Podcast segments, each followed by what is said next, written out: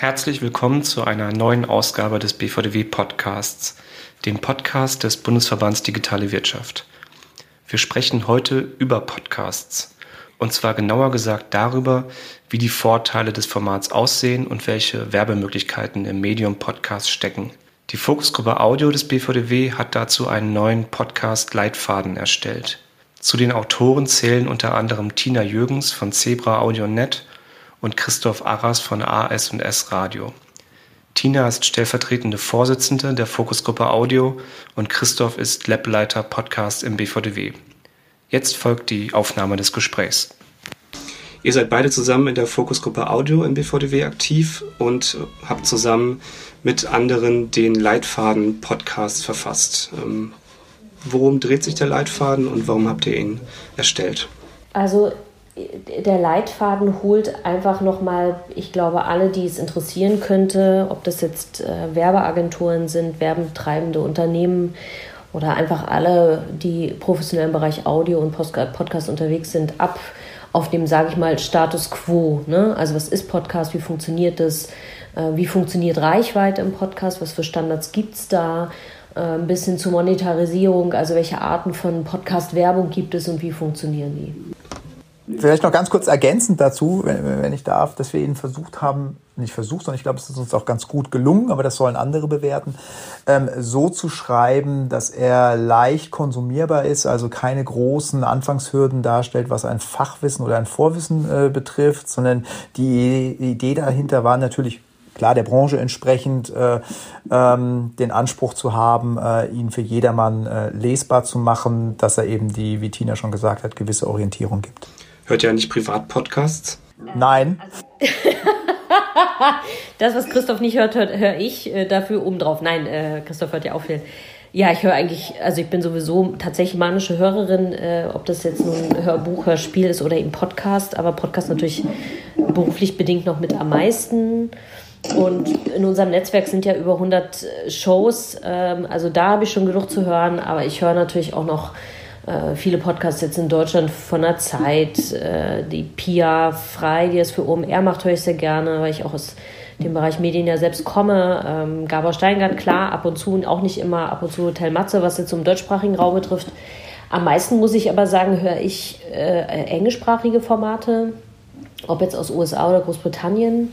Die sind einfach, was das Erzählen betrifft, oft ein bisschen weiter, was so den narrativen Style betrifft, äh, was ich sehr mag äh, sind ja sowohl fiktional als auch non-fiktional einfach ganz oft in diesem Staffel, in dieser Staffelmethode drin, was ich sehr schätze. Äh, ich gebe gerne zu, dass auch ich Opfer des äh, True Crime Fanatismus geworden bin und das auch gerne höre und einfach ganze Staffeln binge, aber auch ganz viel Journalistisches und Feature und ich habe deswegen auch so eine Playlist auf Spotify, Guilty Treasures heißt die, ähm, entwickelt, wo ich immer reinstelle, was ich so privat außerhalb unseres eigenen Netzwerkes noch höre. Die kann also jeder äh, quasi abonnieren und dann immer sehen, womit ich mich beschäftige. Guilty Pleasure? Guilty Treasures. Pleasures wäre zu einfach. Es sind natürlich, wenn ich das mache, Treasures. ah ja. Steht da so drauf? Ja, das, er muss da reingucken. Ne? Also äh, mhm. unter dem Profil Zebra Audionet findet ihr diverse Playlists, die wir machen für unser Netzwerk. Und da ist eben eine quasi meine private Podcast-Junkie-Playlist. Ähm, und da stelle ich regelmäßig neue Sachen rein. Was hörst du so, Christoph?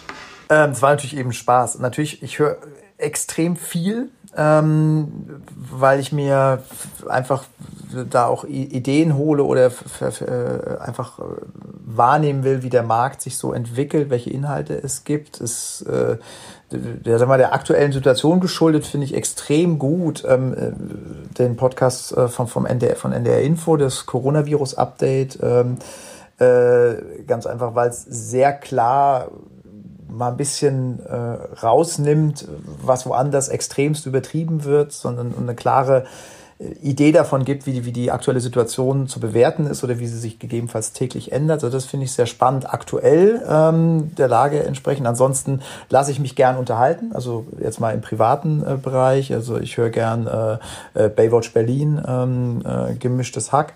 Äh, sind so Formate, die ich schon so äh, seit langer Zeit auch verfolge. Ähm, Aber auch in unserem Portfolio befinden sich so äh, ein paar ja, Publisher, die ich äh, äh, nicht nur ab und an, sondern auch regelmäßig höre. Also Lage Nation wäre so ein ähm, äh, Produkt oder ein Angebot, was, was ich gerne höre.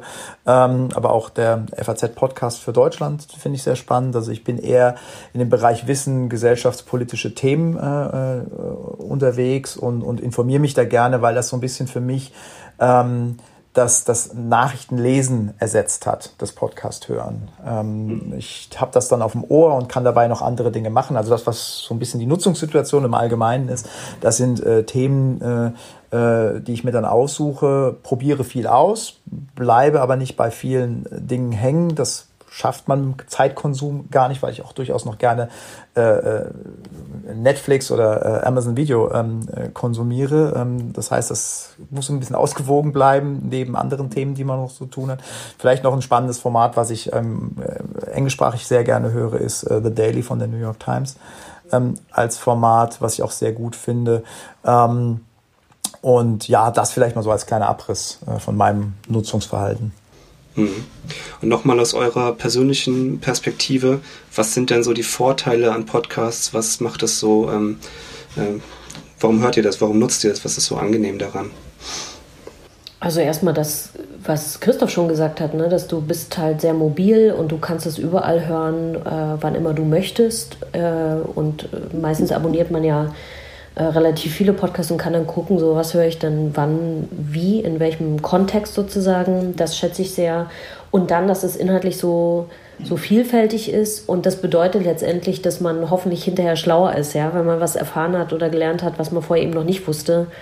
Weil das ja oftmals ganz unterschiedliche individuelle Perspektiven auf Themen ist, ne, die dein Podcast-Host oder Interviewgäste oder was auch immer ähm, so mitteilen. Und ich finde, dass dieser fast private Einblick, also dieses intime, private Erzählen irgendwie was total Menschliches hat, ja, weil es eine, aber es einem sozusagen eine menschliche Perspektive auf den anderen eröffnet.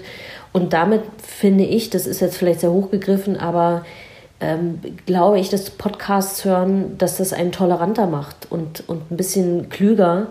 Und wenn das gut gemacht ist ähm, und, auf einer, und auf einer schönen Ebene funktioniert, dann ist das ja eine eine Art Diskussion innerhalb sozusagen vielleicht eines Podcast-Formats, aber sozusagen, wenn du es weiterträgst und den Rahmen weitersteckst, ist es ja fast wie so ein gesellschaftlicher Diskurs, der sich dann ja über die verschiedenen Formate irgendwie erstreckt. Und das heißt eigentlich, dass Podcasts, wenn sie gut gemacht sind und nah am Puls der Zeit und äh, so weiter, dass sie zur nicht nur zu deiner persönlichen Charakterbildung sozusagen beitragen können, ja, sondern auch fast so ein bisschen Demokratiebildung sind für mhm. mich. Kann ich nur unterstützen, was Tina gerade gesagt hat oder dem zustimmen. Äh, sehe ich äh, auch so. Ich sehe noch einen weiteren Vorteil da drin, ähm, dass man äh, auch die Auswahl hat, vielleicht muss man gar nicht jede Folge eines Podcasts gehört haben, weil es ja schon verschiedene Formate gibt, gerade in dem Bereich Wissen, wo es um ganz spezielle Themen geht und dass man genau das dann auch findet, was man gerade sucht und das mitnehmen kann und, und dann ähm, hören kann, um dabei was zu lernen oder sich, sich tiefer zu informieren.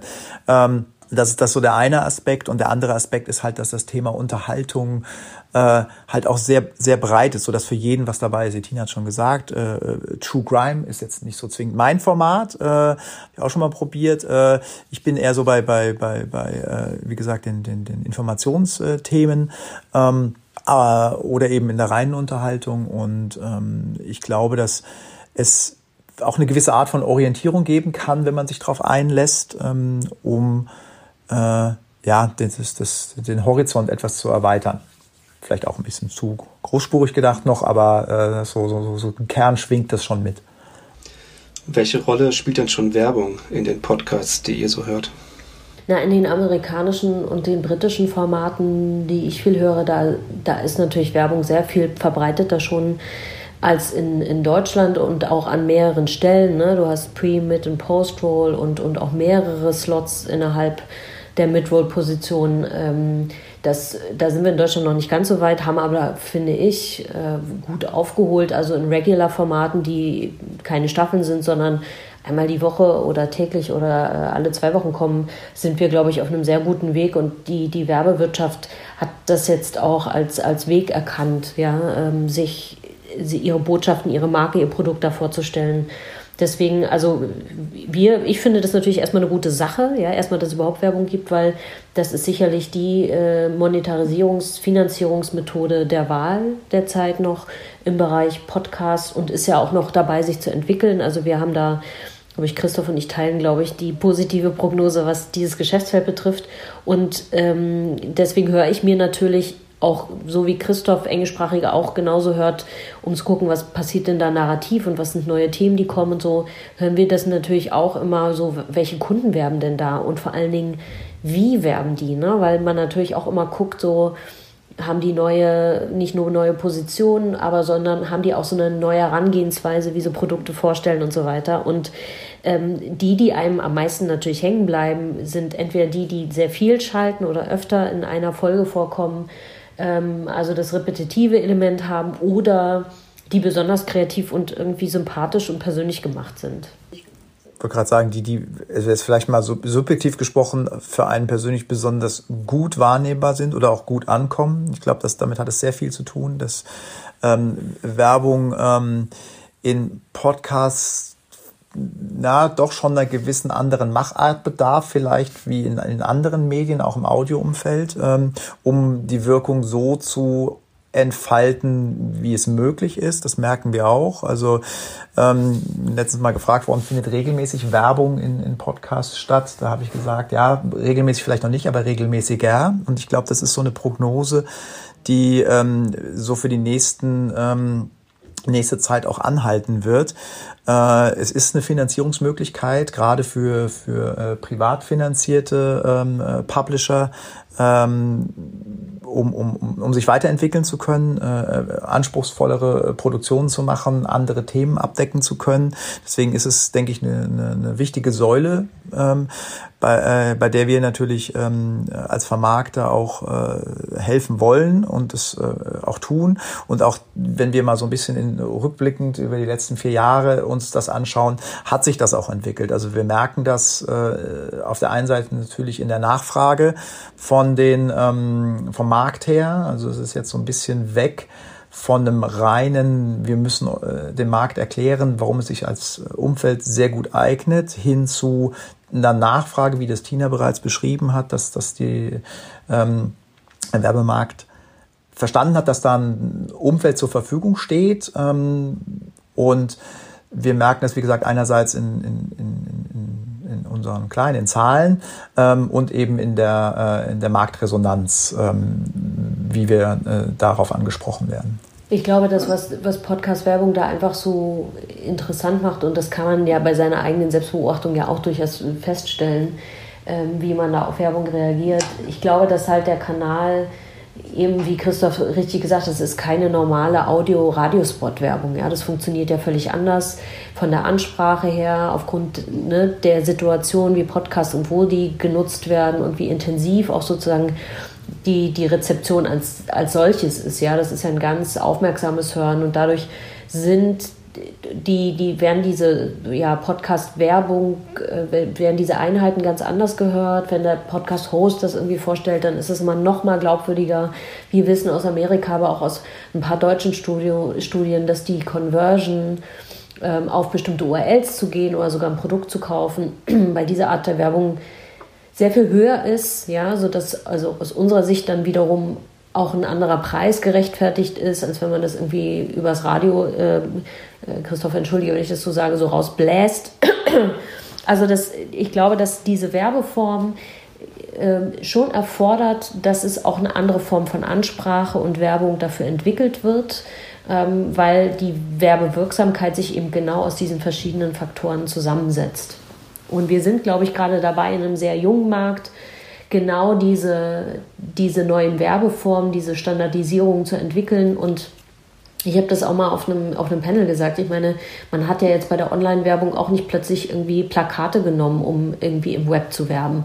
Und genauso ist es, äh, finde ich, für Podcasts. Man muss jetzt nicht, man sollte, man kann das machen mit den Radiospots, aber alle Studien, die wir gesehen haben und alle äh, Umfragen, die wir so in unserem Netzwerk gemacht haben, das sind, da schrecken die Leute eher davor zurück. Und das hat natürlich auch einen Sinn, ja. Und deswegen erfordert es, dass wir als Branche da neue Sachen entwickeln und auch vielleicht neue Standards ja, ich will das gar nicht ausschließen. Ne? Also es, ist, es, es hört sich immer so ein, man, man, man, das, das eine ist der ganz richtige Weg und das, ein, das andere ist der ganz falsche. Also so wie Radios einen appellativen, ähm, äh, eine appellative Funktion in ihrem Segment ähm, äh, im Radio, äh, die Spots äh, ähm, erzeugen oder erfüllen, ähm, ist das eben sowas wie Native Advertising, äh, ob nun über Host oder über einen Announcer im äh, Podcast-Segment sehr vorteilhaft. Ähm, ich glaube, wenn die Kreation gut gemacht ist und darauf kommt es am Ende des Tages an, also sprich, wie, wie, wie ernst nehme ich das Umfeld und wie, wie, wie gut möchte ich mich da einbinden lassen, egal in welcher Form auch immer. Ähm, auch wenn klar der, der Pendel in Richtung ähm, native oder narrative Integration äh, schwingt, ähm, kann das nur hilfreich sein für, für, Podcasts als äh, Umfeld. Ähm, das ist, glaube ich, ganz wichtig, dass man so, so ein Match aus äh, Publisher den Hörer und den, den Anspruch der Hörer an den Inhalt, aber auch in der Umsetzung, was der, der Werbekunde sich so vorstellt. Wenn man, wenn man da einen vernünftigen Mix oder ein Match findet, dann hat man, glaube ich, einen, äh, sagen wir mal, ähm, doch ganz guten Job gemacht. Narrative Integration heißt, der Podcast-Macher ähm, redet über das Produkt. Na, nicht unbedingt der Podcastmacher, das meinte ich ja mit Announcer Read. Also in manchen Segmenten ist es einfach unabdingbar, dass es nicht zwingend der Host macht, der diese narrative Integration ähm, äh, ja, integriert. Ähm, wenn man beispielsweise ein, ein, redaktionelles Thema hat, was aufgearbeitet wird, ähm, macht vielleicht durch eine zusätzliche Stimme es noch durchaus Sinn, weiteren Abstand zwischen Werbung und ähm, äh, äh, Inhalt oder Content zu schaffen. Das wird zwar per se eh ähm, äh, bei uns immer getrennt, nochmal durch einen Hinweis, welcher Art und, äh, und Weise auch immer, aber nichtsdestotrotz mag es dadurch nochmal einen, einen, größeren Unterschied geben in der Wahrnehmung, worum es sich gerade handelt.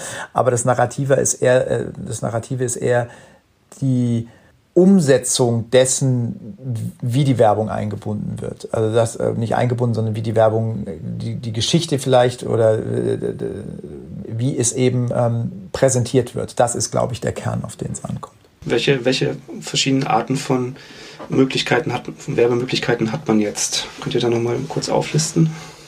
Ja, also ist, äh, klar, wir haben ja schon ein paar so äh, genannt und das sind ja. im Grunde so die Standards. Ne? Man kann programmatisch äh, vorhandene Radiospots äh, einspielen, das äh, funktioniert äh, technisch, kann man das schon machen. Wie, wie wirksam ist das, ist, ist eben fraglich. Ähm, dann gibt es noch native ähm, Werbung und das ist eben sogenannter Host Read oder Read, also der Host des Podcasts ähm, überbringt die Werbebotschaft oder es gibt ähm, einen äh, Third-Party-Speaker, also eine dritte Stimme, die das macht, eben aus den von Christoph genannten redaktionellen Abgrenzungsgründen. Es gibt das Thema Sponsoring und ich glaube, das versteht jeder, dass am Anfang und am Ende gesagt wird, diese Episode von hm, hm, hm wurde Ihnen vorgestellt und dann noch auf eine, eine Website verweist. Man kann auch beide Formen miteinander mischen und die klassischen Positionierungen für Werbung sind äh, Pre-, Mid- und Post-Roll. Also am Anfang, in der Mitte, am Ende von der Episode. Ich glaube, es ist äh, wichtig, dass es nicht ähm, zu viel Werbung sozusagen in einer Episode gibt, weil dann macht es bei einem, weiß ich nicht, zehnminütigen, bei einer zehnminütigen Episode und dann hat man irgendwie, weiß ich nicht, drei äh, Werbeslots da drin, dann macht es keinen Spaß, das äh, sich anzuhören. Also genauso wie man entscheiden muss, macht der Host äh, den, den Read, macht, liest der das die Werbebotschaft vor oder nicht, muss man sich auch entscheiden, wie möchte ich als Publisher oder als Podcaster Werbung einbinden, also welche Arten von, von Werbung möchte ich zulassen, an welcher Stelle ist das sinnvoll und wie viele?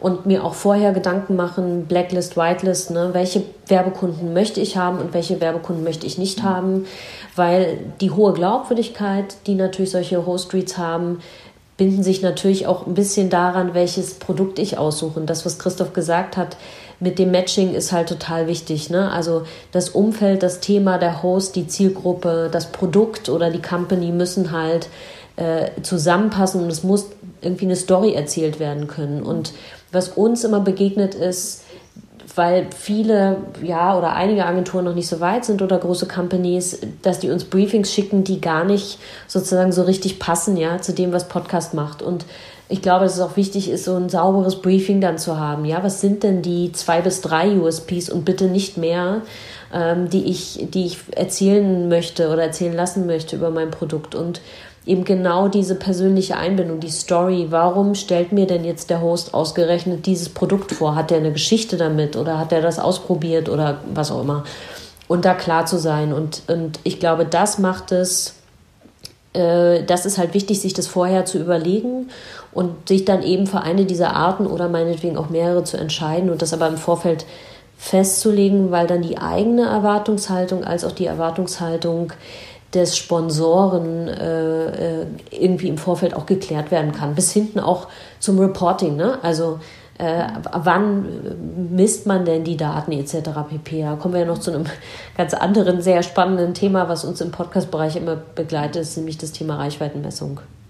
Vielleicht noch da ergänzend zum einen, also da schlage ich jetzt mal die Brücke vom Audio zum, zum visuellen, äh, äh, zum Lesen, nämlich das haben wir ja mitunter äh, auch nochmal ganz äh, übersichtlich aufgelistet in dem White äh, Paper oder beziehungsweise in dem Leitfaden, ähm, äh, den wir äh, ähm, geschrieben haben, also was die Werbeformen betrifft, was die Platzierung betrifft, äh, ähm, wie Umsetzungsmöglichkeiten sein können, äh, steht da ja alles drin ähm, zu, zu, zum Nachlesen.